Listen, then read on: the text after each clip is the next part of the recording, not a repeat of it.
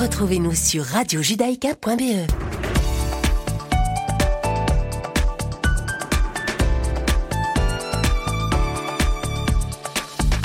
Bonjour à toutes et bonjour à tous, chers auditeurs. Bienvenue sur Radio Judaïka. Si vous nous rejoignez, je suis ravie de vous retrouver pour cette nouvelle semaine. Il est 17h et c'est l'heure du deuxième flash d'information de ce lundi après-midi. Tout de suite, les titres. Nos journalistes vous informent. En Israël, la barre des 4000 décès des suites du coronavirus a été franchie. Le taux de positivité au virus s'élève désormais à 9,1%. Aux États-Unis, à J-2 de l'investiture de Joe Biden, le FBI passe les militaires au crible. Enfin, en Belgique, face aux variants du coronavirus, les éventuelles décisions concernant les voyages seront discutées ce vendredi en comité de concertation. Et on commence ce flash, chers auditeurs, par un point sanitaire en Israël où la barre des 4000 décès des suites du coronavirus a été franchie hier soir. Selon le dernier bilan officiel, on dénombre 4005 morts du Covid-19 depuis le début de l'épidémie dans le pays, dont 24 pour la seule journée d'hier. Ces deux derniers mois sont les plus meurtriers en Israël étant donné que le 3 millième mort a été recensé le 15 décembre, ce qui fait qu'en l'espace d'un mois, 1000 personnes sont décédées du Covid. Et par ailleurs, le ministère de la Santé a fait état de 5000 616 nouveaux cas de coronavirus pour ces dernières 24 heures. 5616 nouvelles contaminations alors qu'un peu plus de 63 500 tests de dépistage ont été effectués, ce qui fait que le taux de contamination au virus est de 9,1%, soit 2% de plus qu'avant ce week-end. Direction les États-Unis, à présent à jour moins 2 de l'investiture de Joe Biden, les agences américaines chargées de faire respecter la loi s'activent à Washington pour contrôler les membres de la garde nationale. En fait, ils s'assurent que ces membres de la garde nationale ne présenteront aucun risque pour le jour de la cérémonie d'investiture de ce mercredi. C'est ce qu'a déclaré hier à CBS News le général Daniel Hokanson qui dirige le bureau de la garde nationale. Il faut dire qu'après l'assaut meurtrier du Capitole le 6 janvier, il est apparu que certains des manifestants avaient des liens passés ou actuels avec l'armée. Donc, interrogé pour savoir si les militaires avaient été contrôlés avant leur arrivée à Washington, Daniel Hokanson a répondu, je cite, en coordination avec le Secret Service et le FBI, tous les militaires qui sont arrivés ont été passés au crible. Et on termine ce flash par la Belgique. Le comité ministériel restreint, soit le Cairn, a examiné aujourd'hui les mesures concrètes à prendre pour maintenir autant que possible les variants étrangers du coronavirus en dehors des frontières. À ce sujet, le Cairn n'a pas encore pris de décision à propos de mesures supplémentaires. Ces décisions sont dès lors renvoyées au prochain comité de concertation avec les représentants des diverses entités fédérées. Comité de concertation qui est fixé à ce vendredi 22 janvier, sauf changement de dernière minute. Et c'est la fin de ce flash, chers auditeurs. On se retrouve à 18h pour le journal de la rédaction et tout de suite, vous retrouvez votre émission du lundi, Cherchez l'erreur avec Isaac Franco et exceptionnellement Myri Aman. C'est maintenant.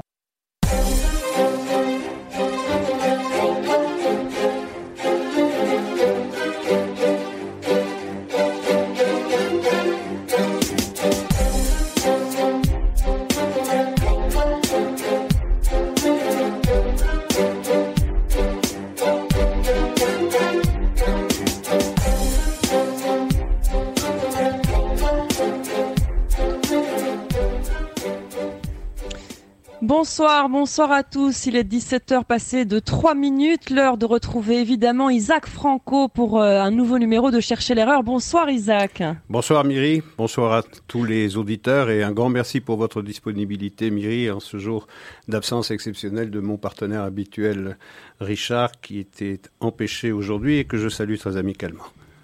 Alors ravi évidemment d'être avec vous euh, sur l'antenne de Radio Judaïka en ce lundi soir.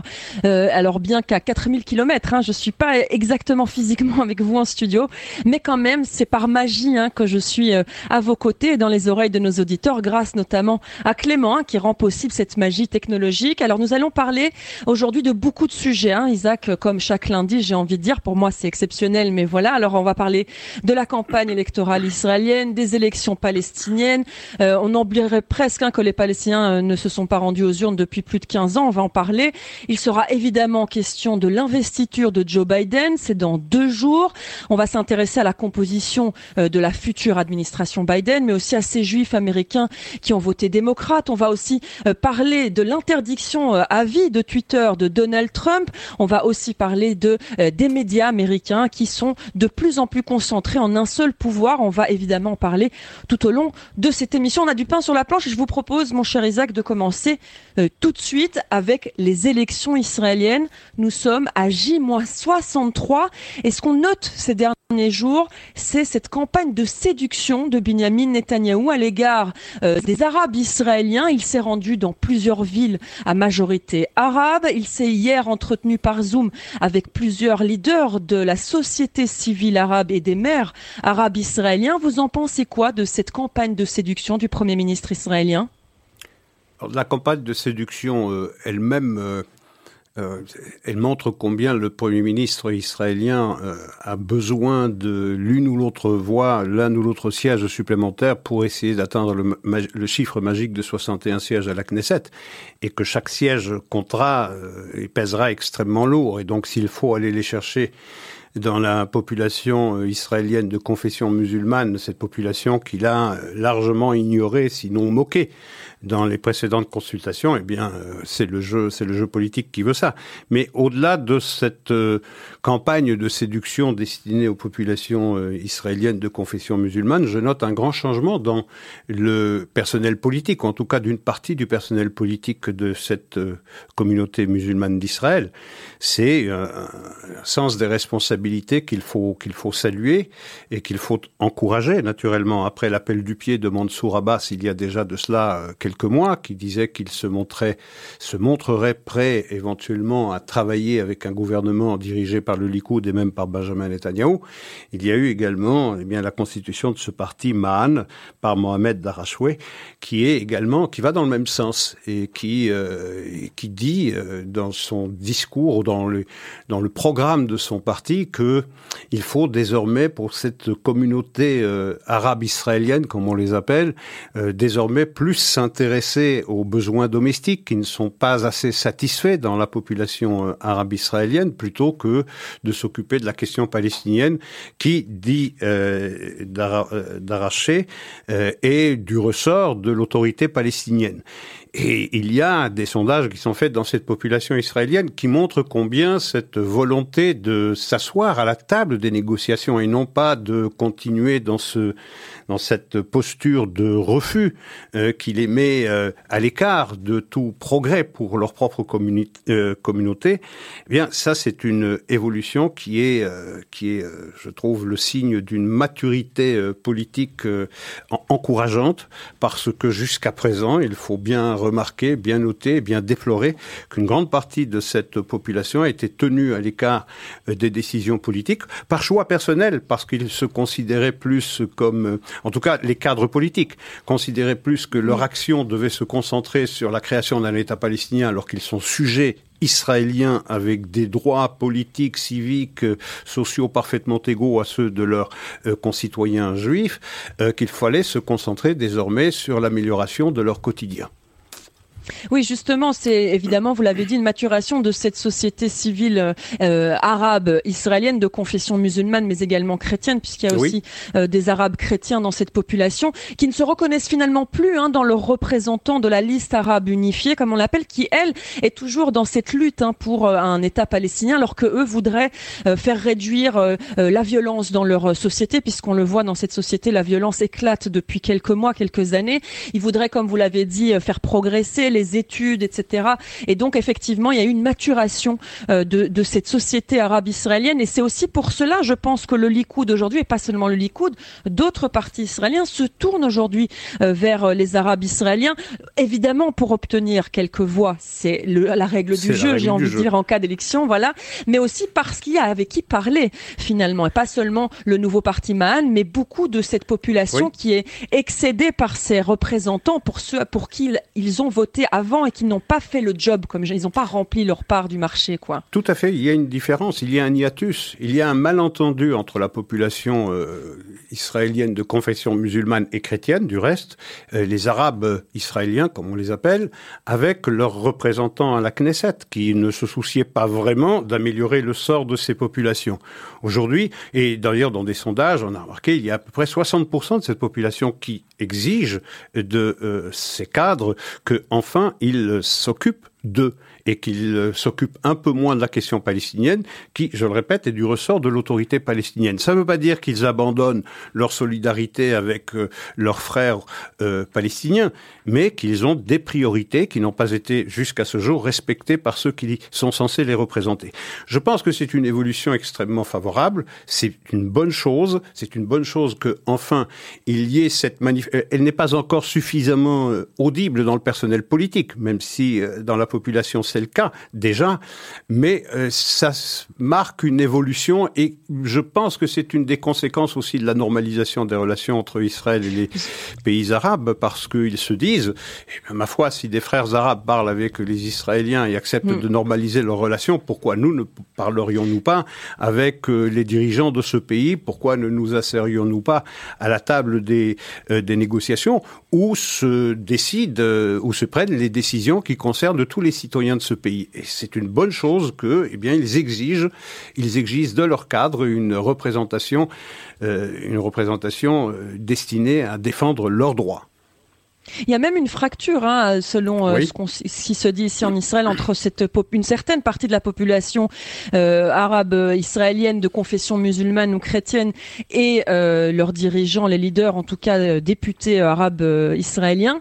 cette fracture s'est faite justement parce que la liste arabe unifiée a rejeté les accords avec les accords d'Abraham, alors que eux sont favorables. Ils partent d'ailleurs à Dubaï et à Abu Dhabi en vacances déjà, donc c'est les premiers à avoir pris le vol en tant qu'Israéliens pour se rendre sur place. Et donc, du coup, il y a une incompréhension de cette position systématiquement anti-gouvernement israélien, peu importe que la décision soit bonne ou mauvaise. D'autant plus incompréhensible qu'ils sont 62% des Arabes israéliens à avoir accompagné euh, favorablement euh, cette normalisation entre Israël, les Émirats arabes unis, le Bahreïn, le Maroc et le, et le Soudan et peut-être d'autres encore. 62%.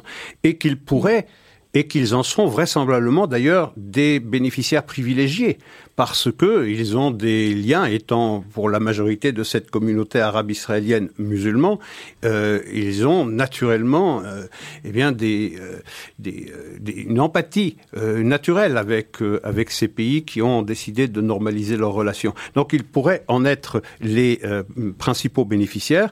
Ils en ont conscience. C'est une bonne chose pour eux. C'est une bonne chose pour cette communauté. C'est une bonne chose pour l'État d'Israël parce que ça réduit cette fracture qui existe encore aujourd'hui et qui a été instrumentalisé pour une grande partie, par le personnel politique israélien, certes, mais surtout par le personnel politique euh, qui était chargé de représenter les Arabes israéliens.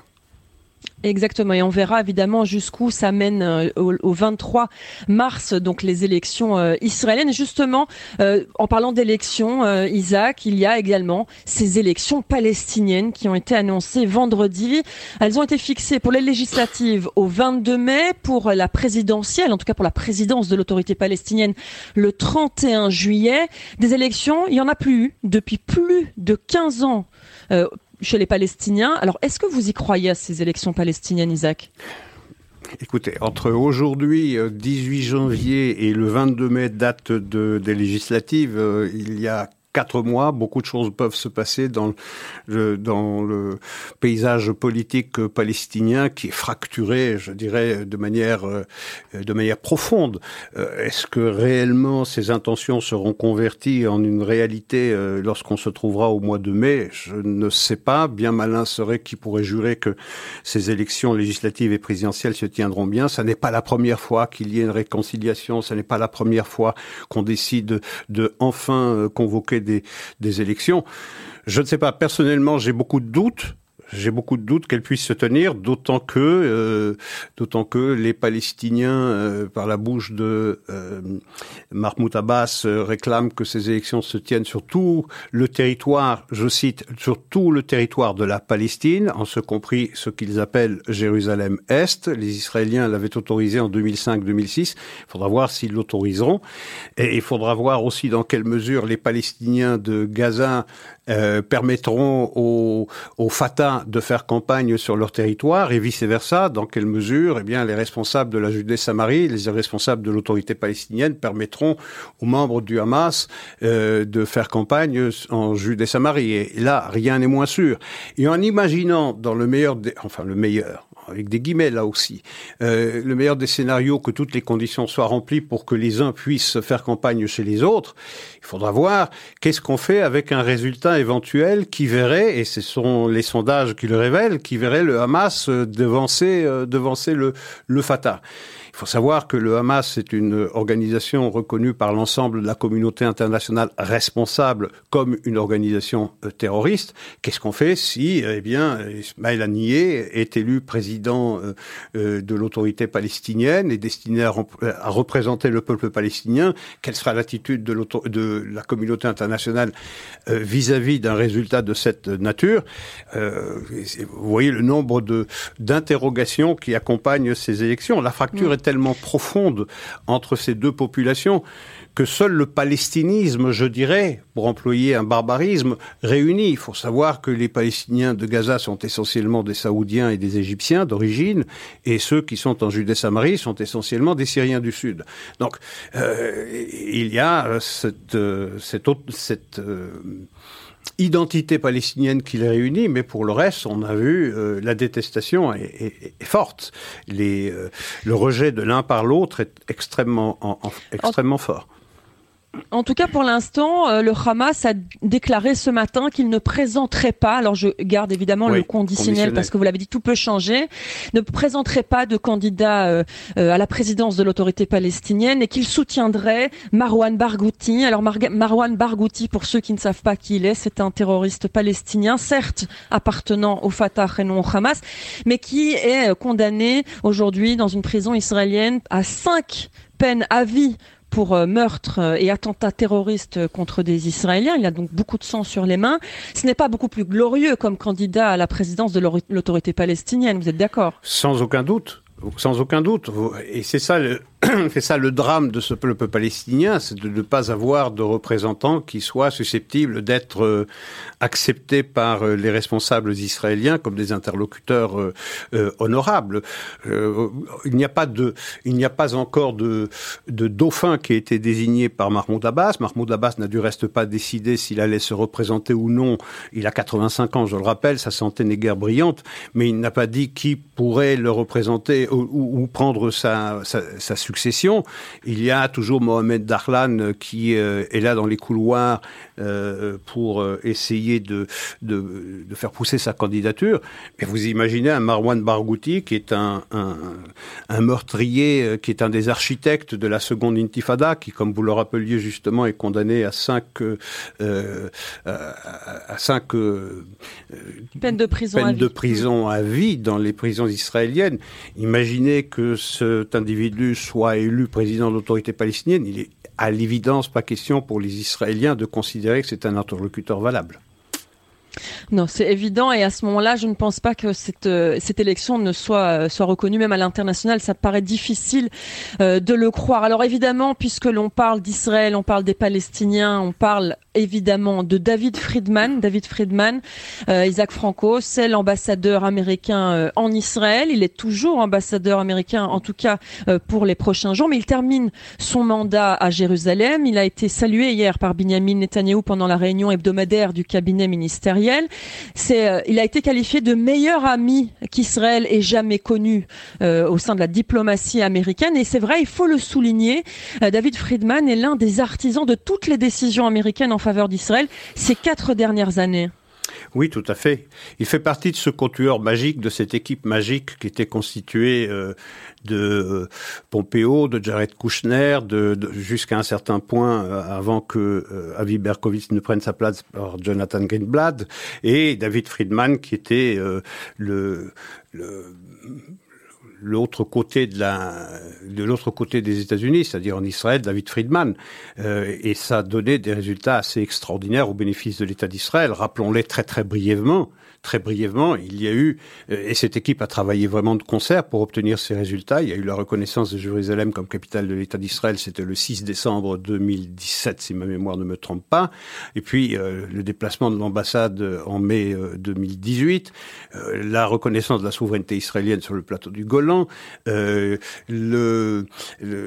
la reconnaissance du fait, du fait historique et de la réalité que les, Israéliens et les Juifs ont des droits historiques, culturels et politiques sur la Judée-Samarie et que les implantations n'y sont pas des infractions au, au regard du droit euh, international, le fait de pouvoir écrire sur le passeport de citoyens américains nés à Jérusalem qu'ils sont bien nés à Jérusalem, entre parenthèses, Israël, le fait de pouvoir exporter en Israël des produits qui viennent de Judée-Samarie sous le label Made in Israel, tout ça est et puis cette normalisation extraordinaire euh, dont on peine encore à hum, réaliser la portée euh, entre des pays qui considéraient jusqu'il y a peu que la normalisation avec l'État juif passait obligatoirement et préalablement par une euh, création d'un État palestinien sur la base de de l'initiative l'initiative saoudienne de 2002. Eh bien, tout cela, ce paradigme a été renversé par cette administration représentée en Israël par David Friedman, et c'est un changement fondamental. Maintenant, est-ce que ce changement fondamental ne va pas être euh, euh, attaqué en tout cas détricoté par la nouvelle administration, ça c'est à voir. Mais ce paradigme qui voulait jusqu'il y a peu de temps qu'il fallait d'abord euh, créer un État palestinien euh, avant de pouvoir envisager une normalisation de l'État d'Israël avec ses États arabes, eh bien ce paradigme a été renversé. On a vu que c'était possible. Ça veut dire quoi? Que le veto palestinien sur toute normalisation entre Israël et les pays arabes a été annulé. Et ça, c'est une avancée considérable dont David Friedman est un des artisans euh, que Benjamin Netanyahu a bien eu raison de, de remercier très chaleureusement et de considérer qu'il a été certainement le représentant des États-Unis le plus, euh, le plus proche le plus proche des besoins sécuritaires et du besoin exprimé par Israël qu'enfin toutes ces injustices qui blessaient l'État juif soient enfin redressées.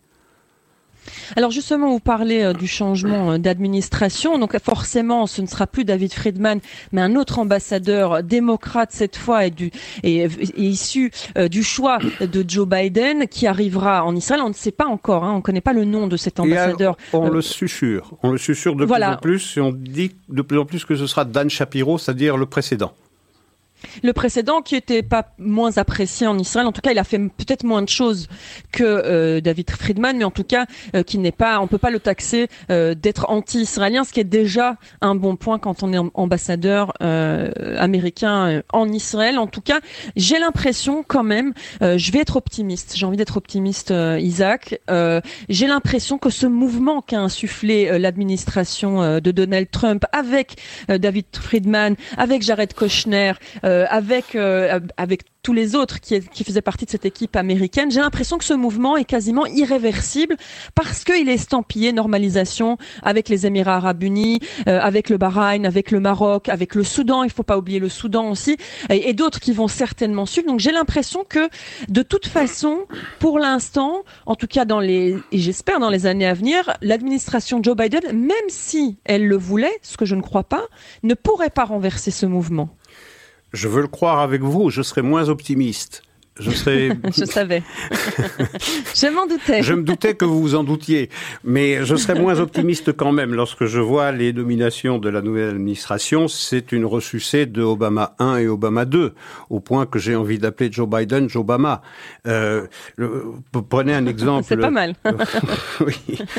Prenez William Burns qui été nommé à la CIA. C'est quelqu'un qui, euh, dans toutes ses déclarations antérieures, a montré. Euh, sinon de l'hostilité, pour le moins de la défiance à l'égard de euh, l'État d'Israël. Euh, regardez euh, Jack Sullivan qui est nommé comme National Security Advisor.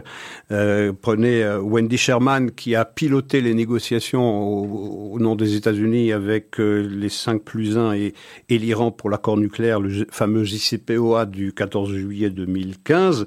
Vous avez Samantha Power qui est désormais responsable de l'USAID, c'est-à-dire dire toutes les aides des États-Unis en faveur de, qui elle le souhaitera. Je rappelle que Samantha Power était ambassadeur des États-Unis aux Nations Unies lorsque le 23 décembre 2016, c'est-à-dire lorsque l'administration Obama était déjà en train de faire ses paquets pour faire la place à l'administration Trump qui allait suivre à partir du 20 janvier 2017, eh bien, s'abstenait sur ordre de Obama. Et d'ailleurs, euh, Obama, qui avait été euh, dans ce sens-là conseillé par Samantha Power, euh, ne montrait pas, ne, ne brandissait pas le droit de veto américain à cette résolution 2334 qui a été voté ce 23 décembre 2016 et qui faisait que euh, pour le consensus du Conseil de sécurité des Nations Unies, les implantations, toutes les implantations à l'est de la ligne de démarcation étaient considérées comme des infractions graves euh, au regard du droit international.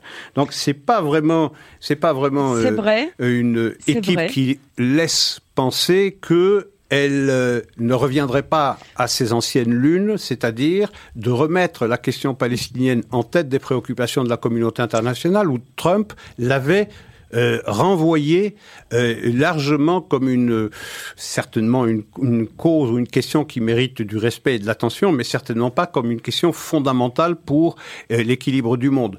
Je crains que pour maintenir les équilibres internes au Parti démocrate, eh bien, cette question palestinienne revienne à l'avant-plan et que les anciens discours qui prévalaient sous Obama 1 et Obama 2 reviennent, c'est-à-dire l'illégalité ou la prétendue illégalité des, des Israéliens euh, être euh, à l'est de la ligne de, de, démarcation reviendront, appuyés en cela par des discours similaires euh, dans l'Union européenne. Euh, et donc, je, je crains, je, je, crains que on se retrouve. Oui, mais tout ça, mais tout ça, Obama 1, oui, mais Obama 1 et Obama 2, c'était bien avant que euh, Donald Trump ne remplisse une, promesse américaine et pas républicaine, mais de tous les présidents américains euh, euh, depuis des années, c'est celle de reconnaître Jérusalem comme capitale d'Israël. Et je pense que là, Joe Biden ne pourra pas revenir en arrière.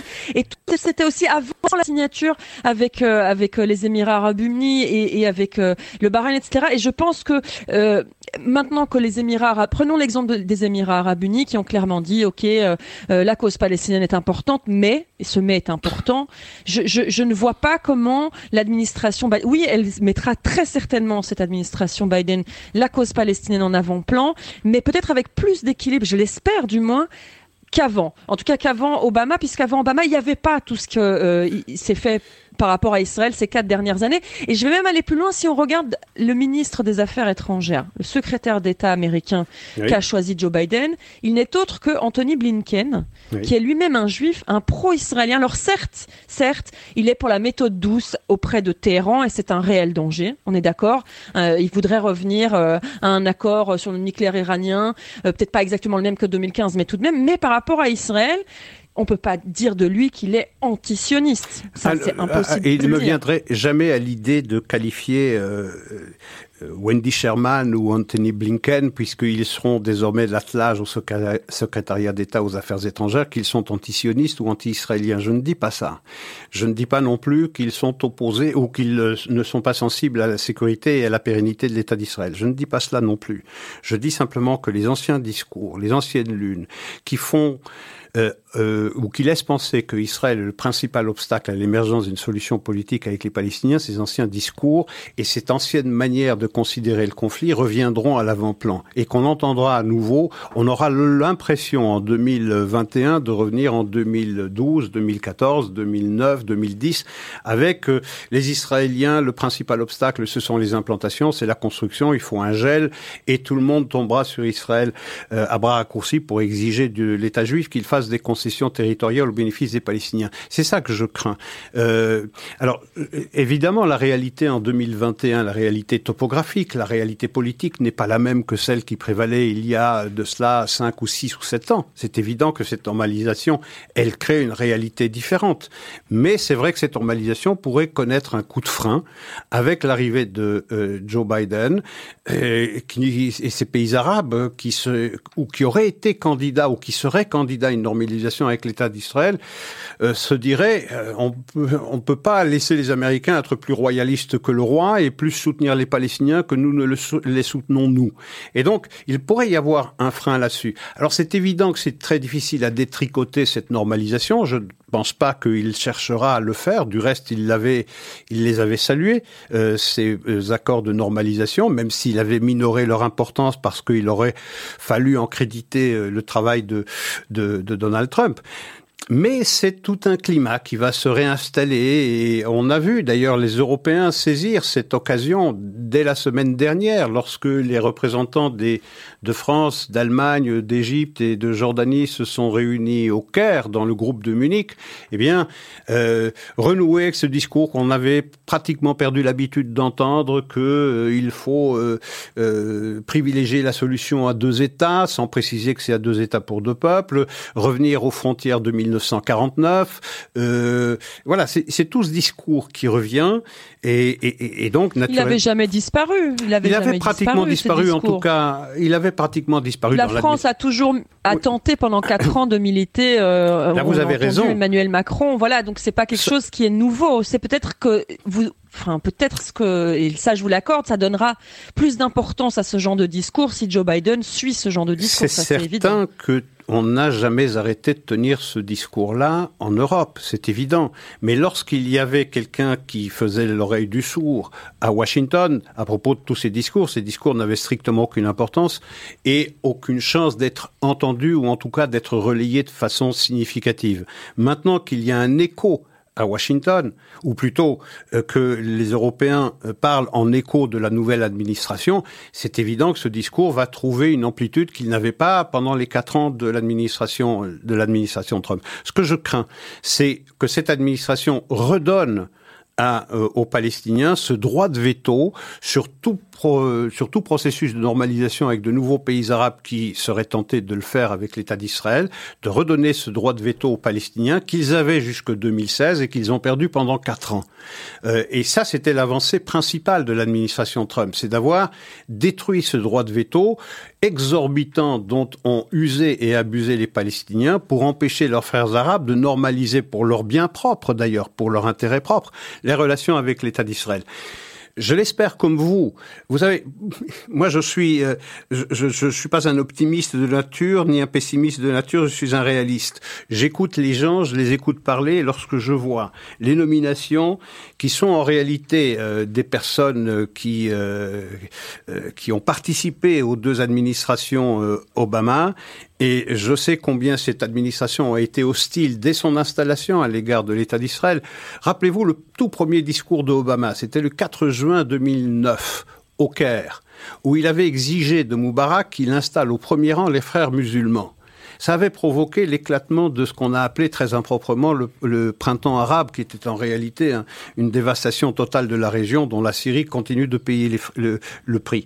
Euh, c'est ça le problème. C'est ça le problème. C'est le retour de la question palestinienne à l'avant-plan. C'est cette euh, euh, cette volonté réitérée par Joe Biden à deux reprises ces dernières semaines et par tous ceux qui ont accès désormais à la parole publique pour le compte de la nouvelle administration, bien de, de réintégrer l'accord sur le sur le nucléaire iranien.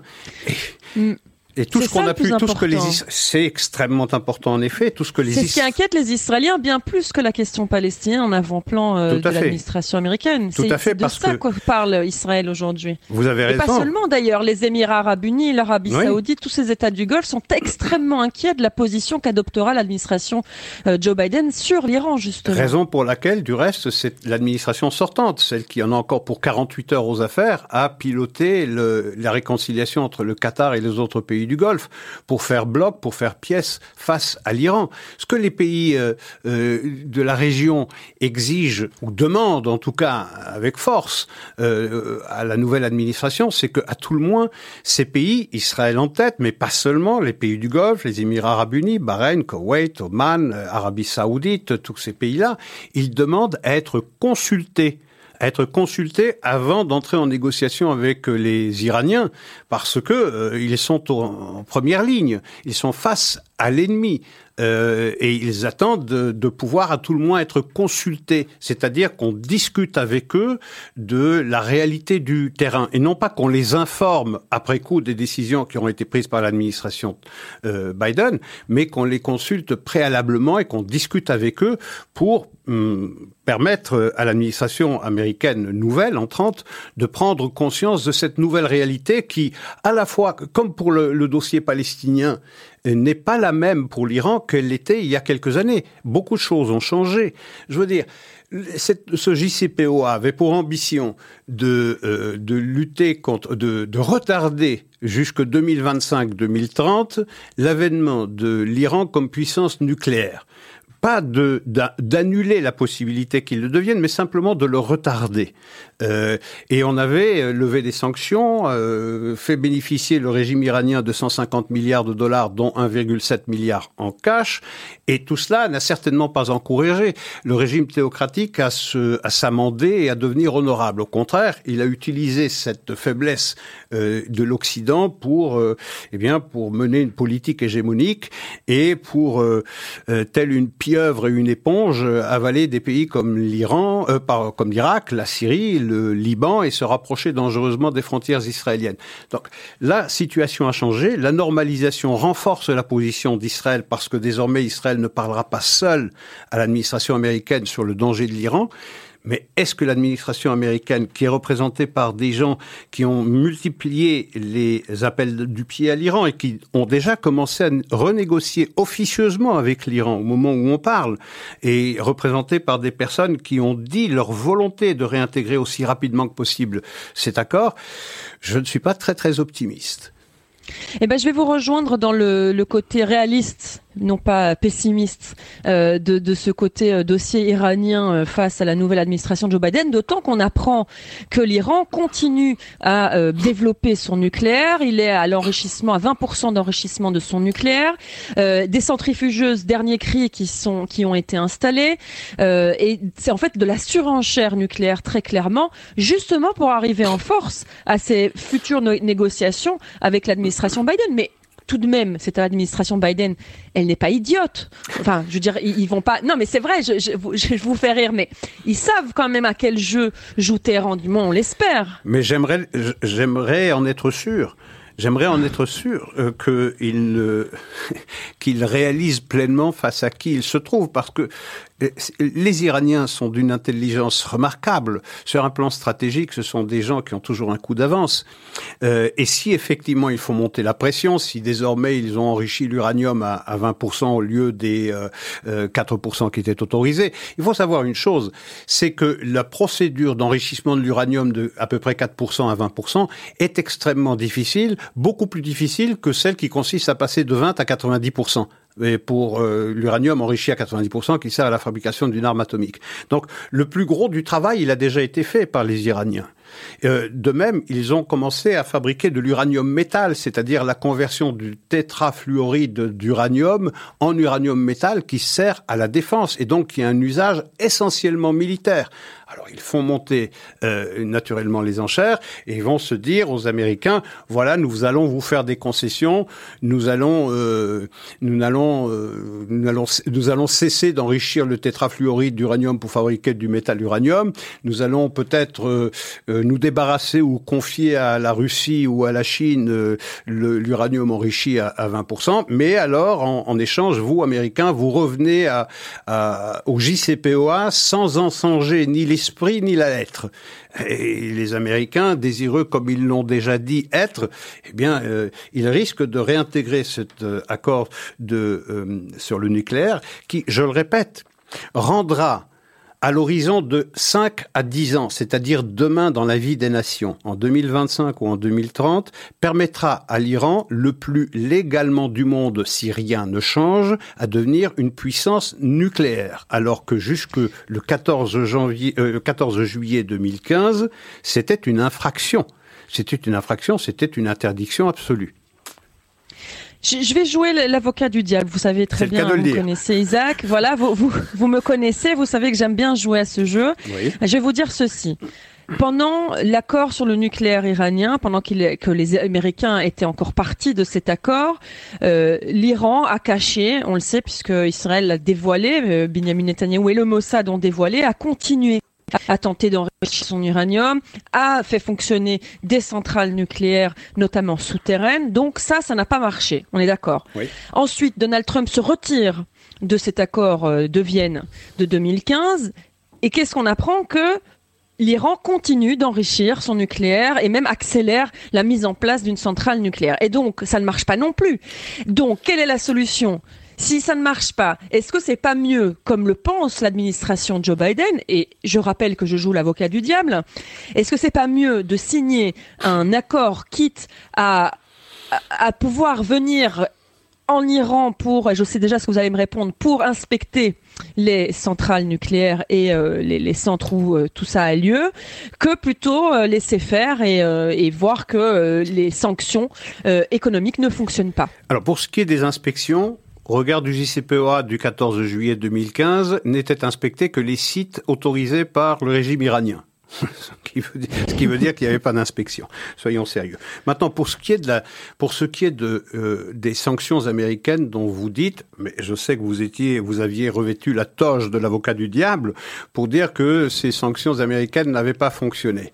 Vous savez, lorsque on renonce dans un premier temps à l'option militaire pour ramener un ennemi à de meilleures intentions et qu'on choisit l'arme économique, c'est une stratégie qui s'inscrit dans la durée. Donc, il faut du temps avant de d'étrangler, de priver d'oxygène, de lymphe, de sève, c'est-à-dire d'argent, euh, eh bien le régime que l'on veut que l'on veut combattre. Et donc cette stratégie des, des sanctions fonctionnait formidablement bien. On le voit dans cette euh, colère qui gronde dans la société civile euh, iranienne et qui veut se débarrasser euh, déjà depuis 2009 du reste d'un régime qui les oppresse.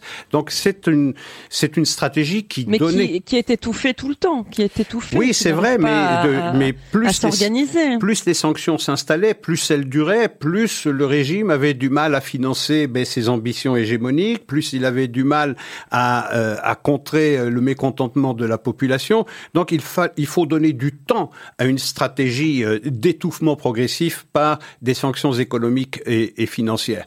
Or, la voie, elle était très clairement montrée par l'administration Trump. C'est cette voie-là qu'il fallait poursuivre euh, et dont je souhaite qu'elle soit poursuivie par l'administration euh, euh, Obama sans trop y croire du reste, sans trop y croire que, que quand je vois cette, cette ardeur et cette volonté de vite réintégrer dans les négociations avec les Iraniens. Mais la voie était toute tracée, c'est-à-dire continuer les sanctions, continuer de renforcer ce bloc anti-iranien sur le plan topographique, sur le plan géographique, c'est-à-dire dans le Golfe Persique, avec tous les États du Golfe et euh, l'État d'Israël, c'était tout tracé, c'était une stratégie gagnante. Ce que je crains, c'est que cette nouvelle administration se précipite pour détricoter tous les bienfaits qui ont été accumulés par l'administration Trump et de donner de l'oxygène à un régime qui commençait à en manquer cruellement et qui, avec un peu plus de temps donné à ces sanctions, aurait fini par l'étouffer complètement.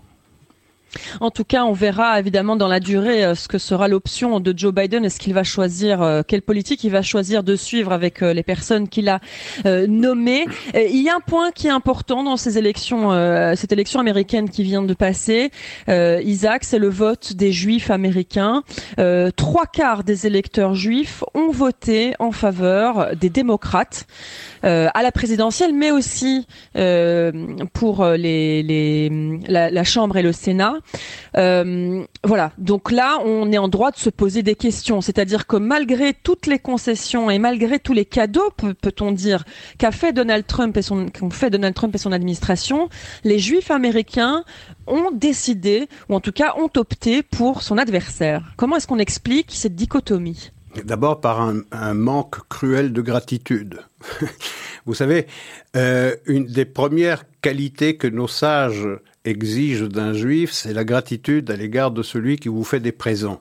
Quand en plus celui qui vous a fait, qui vous a fait de tels présents sont aussi importants, aussi conséquents, aussi euh, indispensables à la pérennité de l'État d'Israël, la moindre des choses lorsque une personne vous fait de tels cadeaux, c'est de lui dire merci, même si celui qui vous fait ces cadeaux-là a les ongles sales, et même s'il se comporte pas bien dans le monde. Ça n'a pas d'importance. La première qualité d'un juif, me semble-t-il, c'est la gratitude, et je pense que tout juif doit avoir énormément de gratitude à l'égard de ce que Donald Trump aura fait pour l'État d'Israël, parce que effectivement, si David Friedman aura été l'ambassadeur des États-Unis le plus favorable euh, aux préoccupations israéliennes, à la Maison Blanche, le locataire Donald Trump aura, certainement été lui aussi le président le plus sensible euh, aux préoccupations de l'État juif. Maintenant, pour expliquer, euh, pour expliquer comment il se fait qu'à peu près les trois quarts des Juifs d'Israël sont favorables à Trump, ou en tout cas le remercient pour ce qu'il a fait pour l'État juif, alors qu'ils sont un même nombre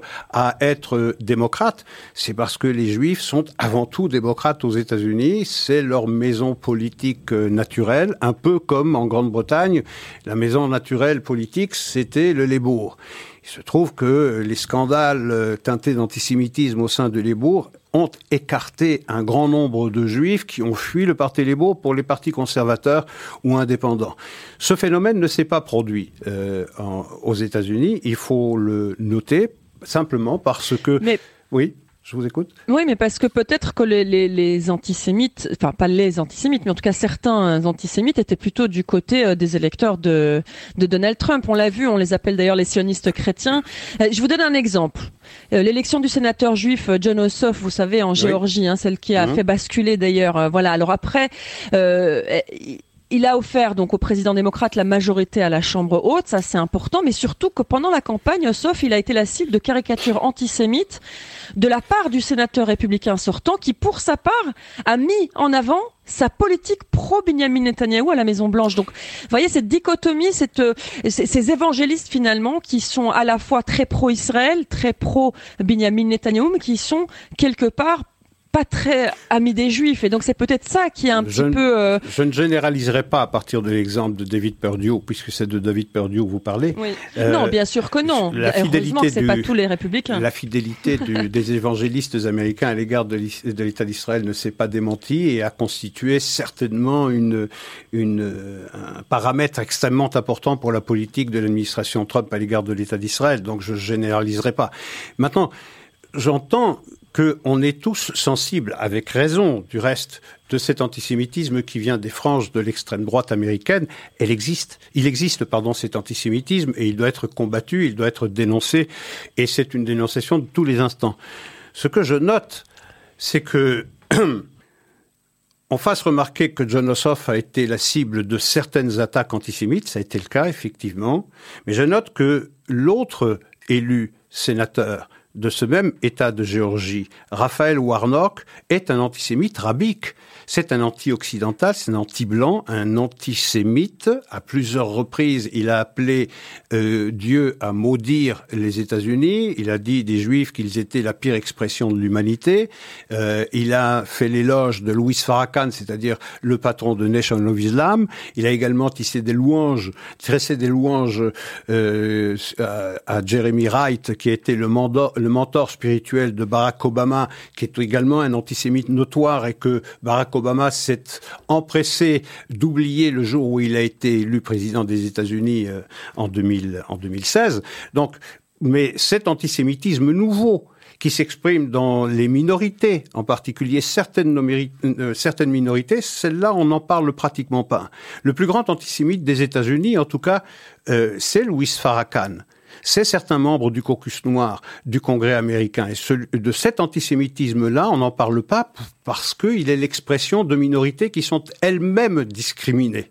Et donc on a le sentiment que quelqu'un qui est discriminé ne peut pas être raciste. Il y a un racisme qui existe également dans les minorités américaines, dont Raphaël Warnock, qui est un nouvel élu au Sénat américain, est une parfaite expression. Mais ce nouvel antisémitisme, on n'en a pratiquement pas parlé. Je vais vous donner un autre exemple. Dans les nominations, revenons aux nominations de l'administration euh, euh. C'est assez intéressant, vous allez le voir.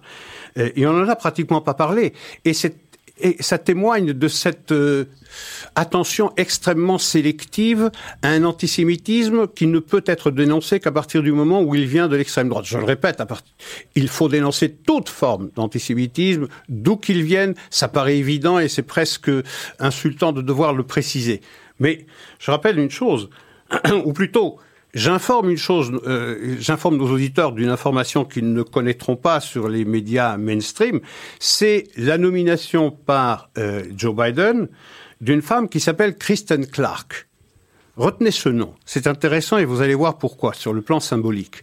Kristen Clark a été nommée par Joe Biden pour diriger la division des droits civiques dans le département de la justice.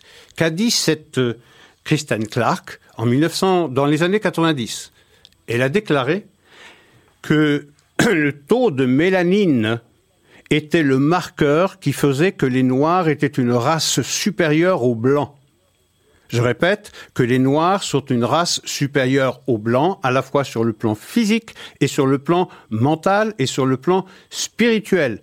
Elle est également celle qui, quand elle était à Harvard, a invité un professeur qui s'appelle euh, Martin euh, et qui a, a, fait un discours d'un antisémitisme échevelé, absolument étourdissant, après lequel cette même Kristen Clark, qui, je le rappelle, est nommé pour diriger la division des droits civiques, a déclaré que le professeur Martin se base pour son antisémitisme sur des faits irréfutables. Alors imaginez seulement, nous sommes en 2017, et Donald Trump nomme à la division des droits civiques un blanc qui dit que la race blanche est supérieure à la race noire. On ne parlerait que de cela. Eh bien, de cette information, de la nomination de cette Kristen Clark, personne, strictement personne ne parle.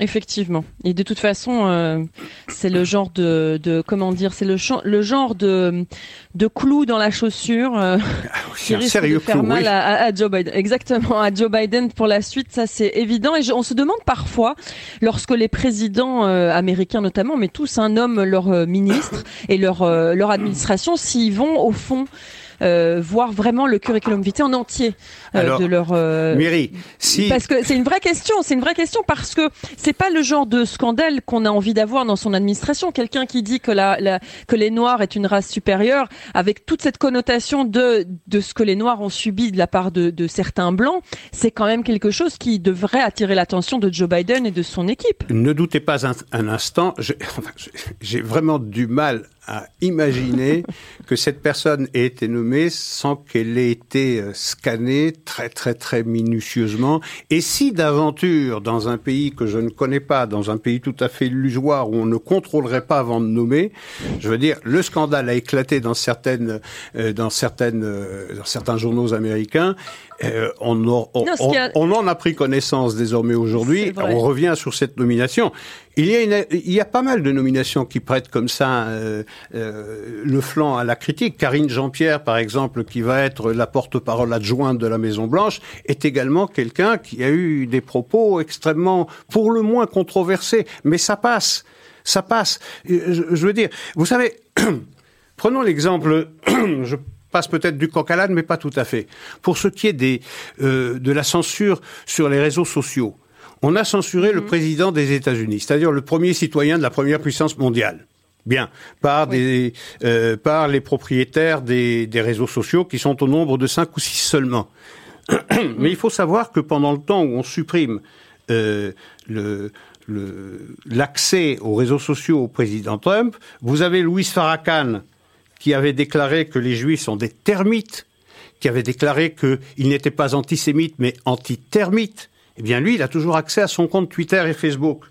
Le, le, Mais le patron du Hezbollah, le chef du oui, Hezbollah. tout à fait. Et l'ambassade de Chine, le patron du Hezbollah, Voilà, mais Nicolas Ma- Maduro, euh, l'ayatollah Khamenei qui promet tous les jours euh, d'éradiquer, euh, Mm. l'État, juif. Et le, le compte de le compte de l'organisation Antifa. Le compte de l'organisation Antifa qui a dévasté 200 villes américaines du mois de mai au mois d'octobre, eh bien, ce compte-là, il est toujours ouvert. Donc on voit bien que ici il ne s'agit pas de, euh, de, de, de faire plaisir aux minorités, non, il s'agit de pouvoir Il s'agit d'asseoir son pouvoir et l'interdiction qui est faite aussi de parleurs de pouvoir euh, être accessible par les, les, usagers. Je vais remettre mon, je vais remettre mon ma, ma, ma toge d'avocate du diable et, et, je vais vous dire, mais c'est le président des États-Unis, il doit montrer l'exemple et donc pour que cet exemple, selon Twitter, en tout cas qu'il a banni à vie, je rappelle, de ce réseau social, eh bien, il fallait marquer un grand coup et exclure Donald Trump puisqu'il devait montrer l'exemple et qu'il a failli. Il n'a pas. je vous laisse. Euh, alors, je vous laisse la parole. vous laissez la, la, patate chaude. Euh, voilà. et mais même si, euh, en imaginant qu'il ait failli, et encore ça se discute, mais on, a, on va manquer de temps. Mais en imaginant même qu'il ait failli à son rôle, mais je veux dire, le free speech le met à l'abri. Je veux dire, à partir du moment où vous permettez à quelqu'un qui promet la destruction, euh, l'éradication d'un État membre du concert des nations, euh, je veux dire, vous laissez un président américain qui a, a, eu des paroles malheureuses ou des paroles légères ou des paroles insuffisamment précises, euh, vous le laissez euh, libre d'accès. Je veux dire, à partir du moment où on se pique d'être les parangons de vertu, cette vertu, elle doit s'appliquer à tout le monde. Or, on voit qu'elle est extrêmement sélective, cette, mm -hmm. cette vertu, quand elle est, elle est exigée des conservateurs, elle est exigée de, de Trump, de tous ceux qui l'ont approché directement ou indirectement. Elle est même approchée des constitutionnalistes américains qui rappellent, qui rappellent euh, l'article 2, alinéa 1 clause 2 de la Constitution des États-Unis. Je répète, je parle de l'article 2. Ça vient juste après l'article 1, c'est pas l'article 157. L'article 2, qui dit que ce sont les législatures des États qui nomment les électeurs, qui sont chargés de, euh, de désigner le président des États-Unis. Eh bien, on a vu dans quatre États, au moins le Michigan, la Pennsylvanie, le Wisconsin, la Géorgie, que cet article 2 a été piétiné. Eh bien, celui qui dit cela aujourd'hui, eh bien, il est taxé de tenir un propos controversé et son tweet ou son post sur Facebook sera accompagné d'un warning, c'est-à-dire attention, l'information est controversée alors que la personne ne fait que relayer un article de la Constitution.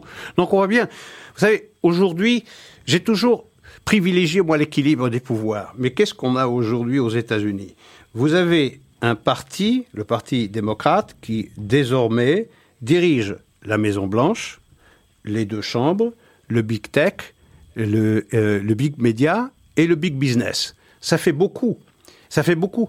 Et vous avez désormais, vous le rappeliez justement tout à l'heure, à la Chambre haute, au Sénat, maintenant un équilibre 50-50, mais un équilibre qui va pencher en faveur des démocrates, puisque euh, en cas d'égalité, c'est le vice-président, en l'occurrence la vice-présidente, qui fera pencher la balance eh bien, vous avez la possibilité ouais.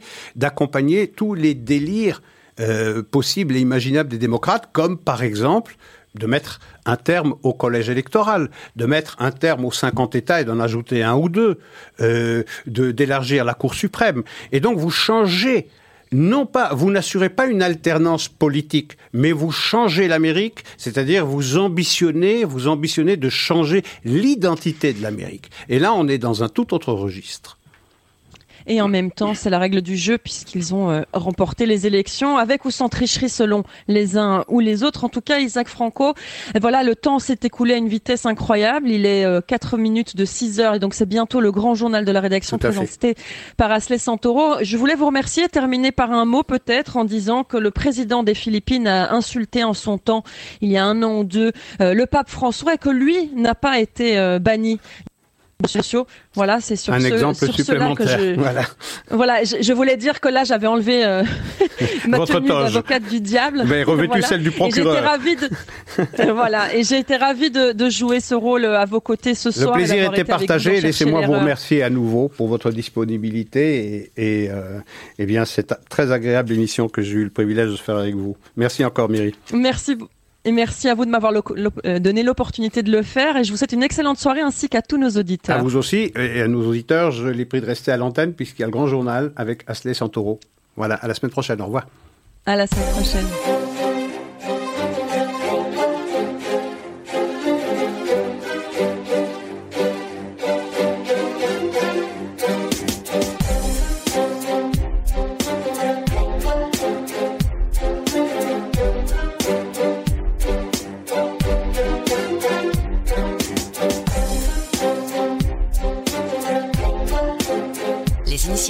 Les jeunes entrepreneurs Chez Groupe S, on les soutient. Groupe S.be Retrouvez-nous sur radiojudaïka.be. Vous êtes une petite ou une grande entreprise Vous êtes une association Vous désirez faire de la publicité sur notre antenne ou nos réseaux sociaux afin d'accroître votre visibilité Vous avez dès lors votre place sur Radio Judaïka. Appelez-nous au 02 648 18 59 ou envoyez-nous un email à secrétariat at radiojudaïka.be. Nous étudierons ensemble votre budget afin de trouver la meilleure solution. Radio Judaïka, depuis 40 ans, la radio de la communauté juive et de ses amis. Radio Judaïka vous propose son nouveau spectacle L'incroyable Germaine, une comédie de Gabriel Villa avec Jean-Pierre Benaïm, Gabriel Villa et Brigitte Niouva. Ludovic Masséna est un architecte de renom à Paris et a travaillé toute la nuit pour finir le projet de sa vie. Il n'aspire qu'à une seule chose, dormir. Quand soudain, méfiez-vous, cela peut vous arriver à vous aussi. N'ouvrez jamais votre porte à l'inconnu. Il peut bouleverser votre vie. Quiproquo, rire en cascade, mots en équilibre à déguster absolument le 28 avril au Centre culturel d'Oderghem. Plus d'informations et réservations sur la page Facebook de Radio Judaïka et sur le site radiojudaïka.be. Notre pays est au niveau d'alerte Covid 4. Voici les règles de base. Lavez-vous régulièrement les mains. Portez un masque. Gardez 1,50 m de distance. Limitez-vous à un contact rapproché. Pensez aux personnes vulnérables. Travaillez à domicile. Aérez les espaces intérieurs. Et pratiquez vos activités de préférence à l'extérieur. Une équipe de 11 millions.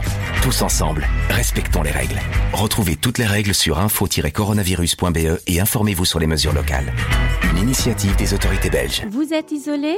Vous connaissez quelqu'un qui l'est? Vous avez envie de vous faire gâter ou de gâter quelqu'un? Ezra peut vous aider.